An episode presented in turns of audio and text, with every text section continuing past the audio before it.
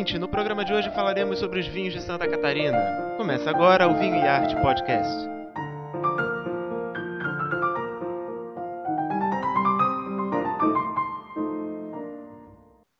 Eu sou Marcelo Miguel, falando do Rio de Janeiro. Está conosco a minha amiga Maria Amélia Flores, falando diretamente de Porto Alegre. Oi, Maria. Oi, Marcelo. Tudo certo? Tudo tranquilo. Pro terceiro episódio agora, vamos falar de Santa Catarina. Ótimo. E é bom ver que o vinho brasileiro rende muitas pautas. E com certeza o terceiro de um monte de programas por aí. Isso aí. Vamos lá então. Queria agradecer a todos os ouvintes que curtiram e compartilharam os links do nosso podcast. Você pode assinar o nosso podcast pelo aplicativo do SoundCloud, pela iTunes Store, ou então usando o feed RSS no seu aplicativo de podcast favorito. Se você quer enviar comentários, dúvidas ou ainda sugestões de temas, pode escrever para nós em vinhoartepodcast.gmail.com ou então pelo nosso Facebook, Vinho e Arte Podcast. Visite também o blog da Vinho e Arte em vinhoarte.blogspot.com.br.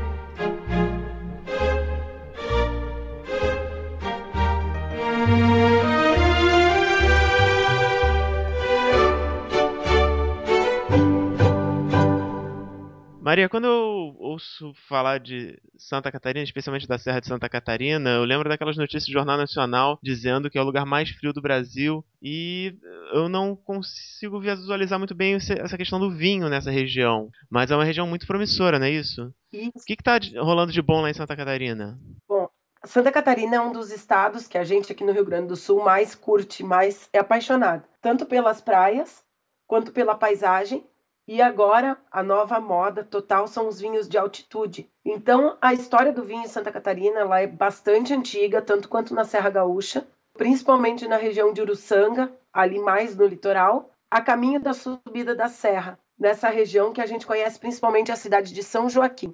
Primeiramente, ali na região de Uruçanga, a gente tinha vinhos brancos, e é uma história muito vinculada à cultura da imigração, e depois os vinhos tintos não terem andado muito, e ser um jeito que a população tinha de produzir vinhos até chegar à cultura do carvão muito forte e tal, que é a região do Vale da Uvaguete. Mas o destaque mesmo está com a turma de São Joaquim hoje pelo pioneirismo e pela altíssima qualidade e investimentos que fizeram naquela região.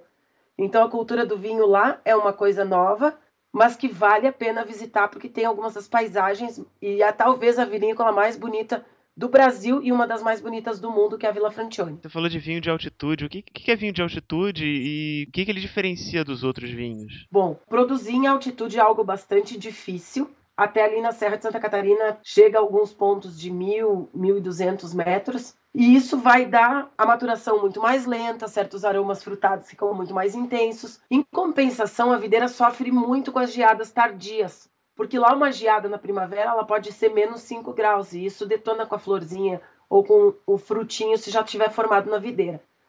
Então, os vinhos de Santa Catarina dificilmente, por exemplo, serão baratos, porque os grandes vinhos, como são os brancos de lá e etc., produzem muito pouco em função dessas condições climáticas. Além da cidade de São Joaquim, existem outras regiões em Santa Catarina que estão produzindo também? Sim. São Joaquim a gente se refere pelo pioneirismo da família Freitas, o seu Dilor, que sonhou e fez lá essa vinícola de seis andares. Depois o seu Vander, que também comprou terras e produz os vinhos da Pericó.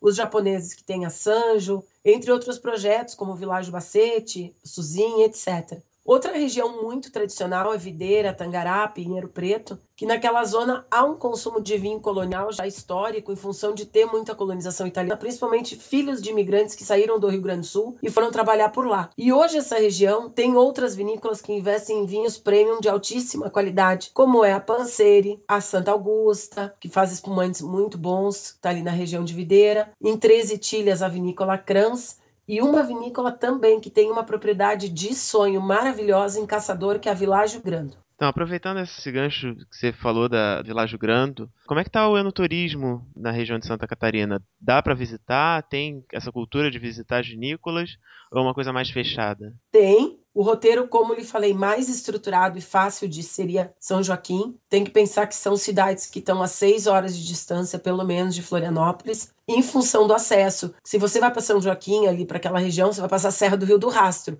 que é um espetáculo. um dos caminhos de serra também dos mais bonitos da América Latina, que é todo em curvas nas beiras dos cânions. Então só isso te toma bastante tempo porque a estrada é curta, mas é bastante com bastante curvas. Então a pessoa sabe que o ponto de chegada é o aeroporto de Florianópolis, em alguns casos até o aeroporto de Porto Alegre, e no caso de Caçador, lá no outro oeste, na outra ponta, então é bastante específico. A gente não pode planejar de visitar Vila Francione e Viládio Grande no mesmo dia, nem pensar. São duas regiões bem distantes. Mas a região mais turisticamente preparada é São Joaquim e Urubici, ali no alto da serra. Vamos falar um pouquinho então sobre os vinhos da Vila Francione, o que, que eles têm de destaque?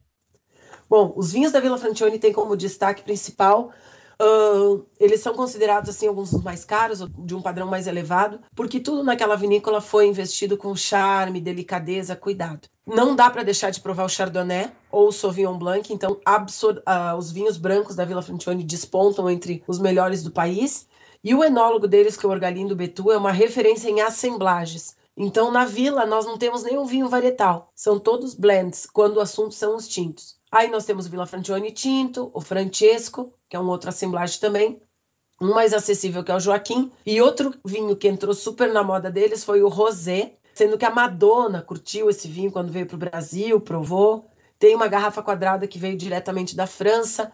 Então é um vinho bastante cobiçado. Isso, vou colocar a foto desse vinho aí no post no Facebook para quem quiser acompanhar e ver um pouquinho desses vinhos. Sim, são muito bonitos, além de serem muito bons. Então são boas opções de presente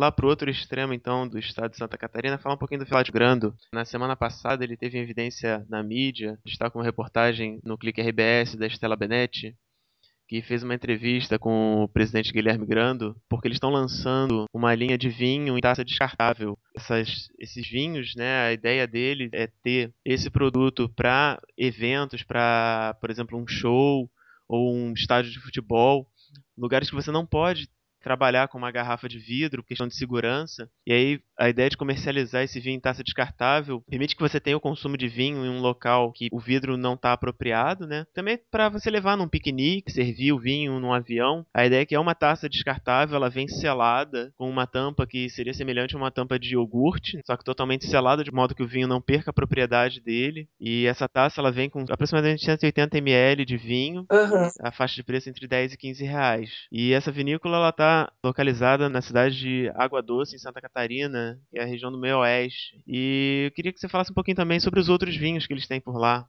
Bom, a Világio Grande, então, ela é muito bonita, ela tem uma paisagem, uma vista longa, assim, bastante agradável. Ela só é bastante distante das outros roteiros turísticos. Mais perto ali seria a região de Videira, Treze Tilhas. Eles têm um Chardonnay também que se destaca bastante. É uma vinícola diferente, vale a visitação, mas tem que ser agendada. E esse projeto também é bastante inusitado, né? Eles também têm um outro projeto que você pode ir lá fazer seu próprio vinho, demarca a barrica, depois eles engarrafam. Então é uma, uma vinícola bem dinâmica. É, nessa entrevista, inclusive, ele ressalta que quer construir um hotel na região para facilitar também esse tipo de acesso, né? Sim, com certeza, porque lá é bastante limitado.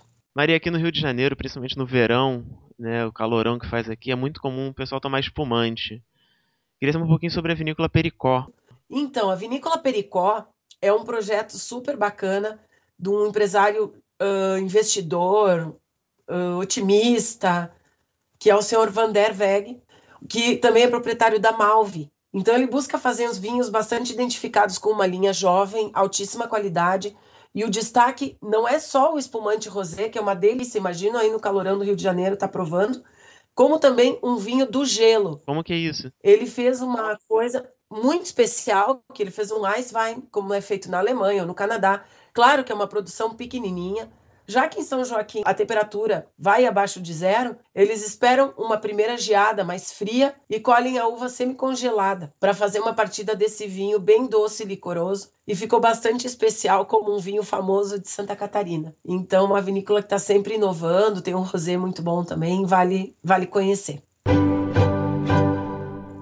Bom, e fica uma dica melhor, porque eu já trabalhei por Santa Catarina com essas vinícolas. Sei que é um pessoal super empenhado, principalmente em qualidade, então às vezes o valor de mercado desses vinhos é um pouquinho mais alto, até pelas dificuldades de logística. As regiões de vinho estão bastante afastadas de Florianópolis, mas para quem adora Floripa, esses vinhos são super fáceis de encontrar. Não pode deixar de provar um Sauvignon Blanc ou um Chardonnay da Vila Francione com os melhores camarões que a ilha produz, com uma bela tainha ou até com as ostras, né? Então, se for para o Castão Santinho, vai lá tomar um, um, vinho da Vila Francione. Tiver a chance de aproveitar o verão em Jurerê, nas baladas, tudo, vale conhecer. Floripa é uma cidade muito especial e conecta, tem tudo a ver com o sabor desses vinhos que vêm da Serra Catarinense. E para o pessoal de Porto Alegre, se eles forem na sua loja na Vinha Arte Casa, o que, que eles podem provar de Santa Catarina? A gente tem a linha completa da Vila Francione, inclusive as obras de arte do Juarez Machado, que assinou uma linha de vinhos bastante bonita, bastante colecionável. Muito legal essa nossa conversa sobre Santa Catarina. A gente vai ficando por aqui por hoje e até a próxima. Até a próxima, que aí a gente vai dar uma fugidinha, quem sabe lá pro Nordeste, falar dos vinhos de Petrolina. Isso aí. Tchau, tchau, Maria. Até, tchau, tchau.